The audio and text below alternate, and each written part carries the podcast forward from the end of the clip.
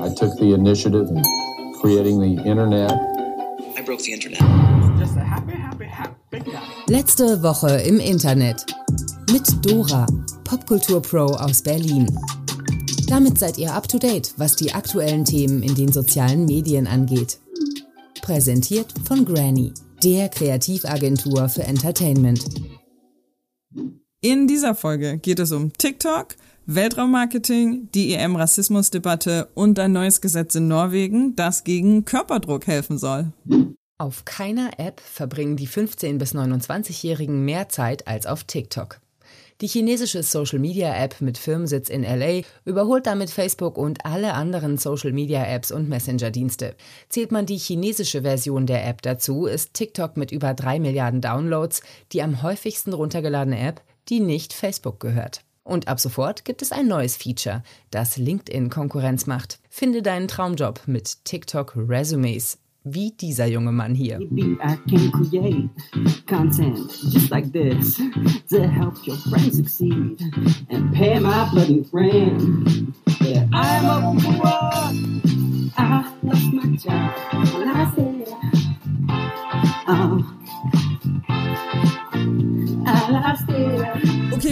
super Typ. Den hätte ich damals tatsächlich selber gerne geheiert. Und er beweist, dass man mit TikTok auf jeden Fall einen Job finden kann. Bei ihm hat's geklappt. Deswegen finde ich super spannend, dass TikTok auch in Sachen Bewerbungen ähm, jetzt da irgendwie einsteigen will und mit Hashtag TikTok Resumes Leute sich bei ihren Traumcompanies bewerben können.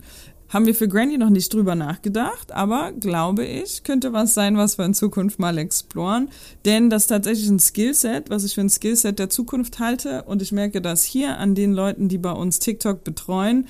Brands finden das immer spannender. Zu Recht, weil wir sehen es an den Downloads und an der Zeit, die Leute auf TikTok verbringen. TikTok ist auf jeden Fall ernstzunehmende Konkurrenz für die großen und renommierten Player.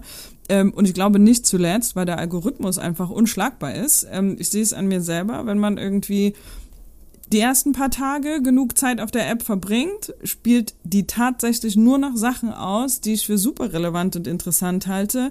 Und muss ehrlich sagen, die machen das wirklich besser, als das zurzeit Instagram selber hinbekommt. Und auch richtig spannend äh, in den letzten Tagen announced worden, die Zusammenarbeit zwischen Spotify und TikTok. Das seht ihr wahrscheinlich selber in eurer App. Da ist so ein kleiner Button aufgetaucht, wo man ein Premium-Abo testen kann. Was ich mich gefragt habe allerdings ist, ähm, ob sich der Deal so lohnt für Spotify. Wir wissen, dass die Nutzer von TikTok eher Gen Z und wahrscheinlich sogar ein bisschen jünger sind. Weiß ich nicht, ob das auch die Spotify Premium Kunden sind. Kostet dann ja doch irgendwie eine Mark. Also Erfolg TBD, aber spannendes Projekt. Ähm, und was mir dazu noch einfällt, in eigener Sache, ich suche händeringend TikTok Pros. Also wenn einer von euch glaubt, er kann das richtig gut, dann meldet euch doch gerne bei Granny.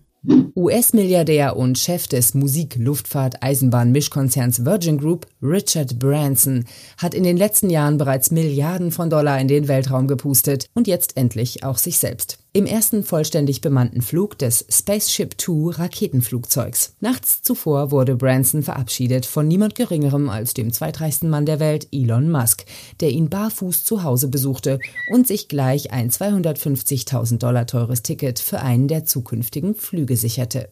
Ach so, Branson will nach eigener Aussage die Raumfahrt künftig für alle Menschen gleichermaßen zugänglich machen. Richard Branson und Elon Musk auf einem Foto in einer furchtbar hässlichen Küche ohne Schuhe. Was ist hier eigentlich los? Was hier los ist, ist, dass die beiden richtig clever sind, dass es Influencer, Marketing, Schnickschnack ähm, in der, in der Premium-Klasse. Offensichtlich haben die beiden Arsch voller Follower und was die aber auch haben, ist äh, Marketingverständnis. Wenn die beiden, die sich eigentlich ja gar nicht so sehr mögen sollten, weil sie competen ja im gleichen Business, zusammen auf dem Foto auftauchen, dann ist das natürlich der richtige Move für das, was die beiden da erreichen wollen. Der Take, den das ganze Internet da so hat in Sachen kümmert euch erstmal um hier Oh, der ist nachvollziehbar, aber ja, für Elon, wie er selber in seinem Tweet schrieb, über man soll den Space nicht, wer, wer Space hatet, hat den Punkt nicht verstanden.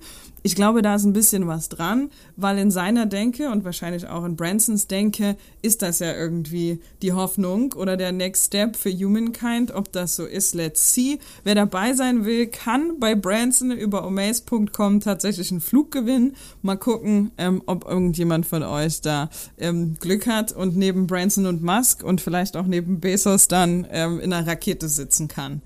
Was man jetzt aber auch sagen muss, ist, dass Musk und Branson natürlich das Weltraummarketing nicht erfunden haben. Da gibt es einige Cases, die man sich angucken kann.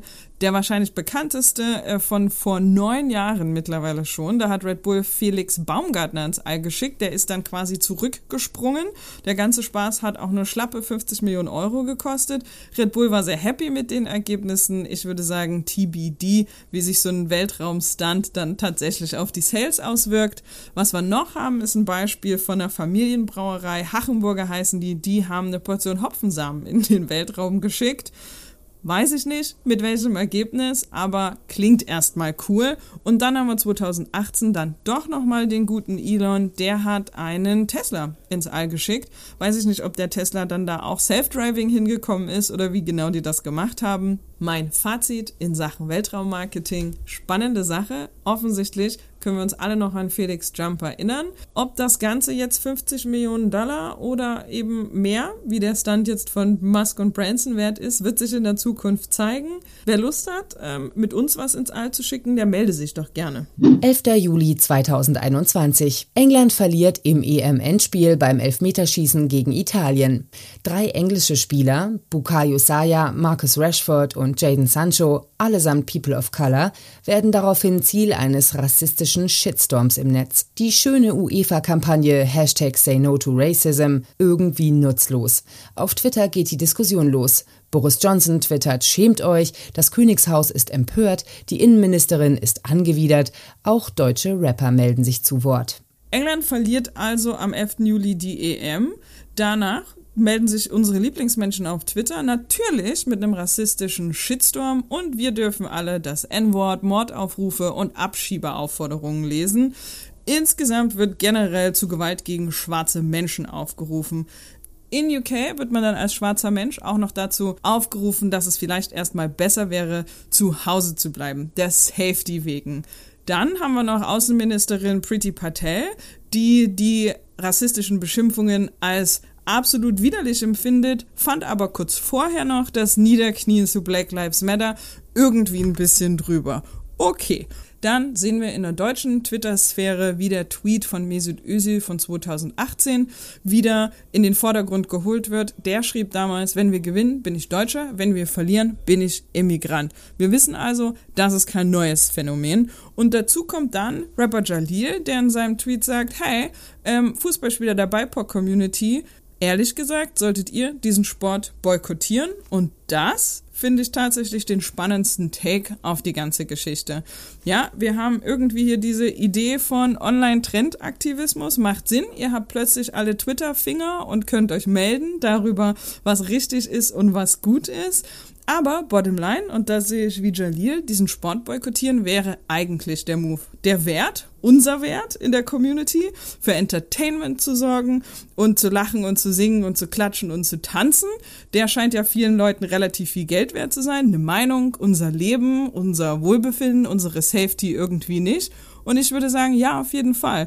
Der ehrliche Move, der gerade Move wäre, diesen Sport zu boykottieren, bis zum Beispiel unsere Freunde von der UEFA und allen anderen Vereinigungen dieses Problem ernst nehmen und entsprechend handeln. Retuschierte Fotos von Advertisern und Influencern müssen ab 2022 gekennzeichnet werden. Zum Schutz von jungen Menschen. Das legt ein neues Gesetz in Norwegen fest. Die Gesetzgeber erhoffen sich damit eine Reduktion des Körperdrucks in der Gesellschaft. Norwegen, so klingt es zumindest, will also, dass sich die Norweger und Norwegerinnen selber mehr mögen. Das hat zwei spannende Elemente aus Marketing-Sicht. Das eine ist, dass man an glückliche Menschen, und das wissen wir Kapitalisten, nicht so viel produktlos werden kann. Und das andere ist, Influencer are selling a dream und who's willing to buy it. Wir werden es rausfinden. Ich glaube, dass es tatsächlich interessante Bewegungen geben wird auf so bestimmte Produkte, die Influencer und Influencerinnen manchmal ganz gerne anbieten. Das sind die Detox-Tees dieser Welt und die Skincare-Produkte, die eigentlich irgendwie nix machen, aber auf einem bearbeiteten Foto so aussehen, als ob sie richtig viel können. Wenn wir aus diesem Thema den Bogen spannen zu unserer deutschen Influencer-Szene und dem guten Oliver Pocher, der ja da seit über einem Jahr ordentlich aufgeräumt hat mit seiner Bildschirmkontrolle, dann würde so ein Gesetz natürlich auch in Deutschland so einige ganz schön hart treffen, die sich gerne für shitty Produkte hingeben. Und ich glaube, da ist die Lesson für Influencer und Influencerinnen drin, die irgendwie eine authentische Brand haben wollen und vielleicht auch ein bisschen länger als irgendwie für ein Jahr oder zwei Kohle mit dem verdienen wollen, was sie da machen. Am Ende kommt irgendwie raus, wenn man den Leuten Quatsch verkauft. Und ich denke, es ist absolut okay und eigentlich auch wünschenswert, dass die Leute erstens für Produkte Werbung machen, die wirklich funktionieren und die sie vielleicht auch mögen. Und zweitens sich selber vielleicht ein bisschen mehr mögen und dann ja irgendwie auch was Positives tun. Das sagt man den InfluencerInnen ja gerne nach, dass sie irgendwie nichts Gutes für die Welt haben und irgendwie nichts für uns haben, mit dem wir was anfangen können. Ich glaube, in solchen Gesetzen könnte zumindest ein Denkanstoß stecken, wie man es besser machen kann als Influencer. Gossip Girl is back. Die Idee ist, dass wir diesen Podcast immer mit Good News beenden und Mother Chucker haben wir hier Good News und für Fans, die haben wahrscheinlich jetzt schon verstanden, worum es geht.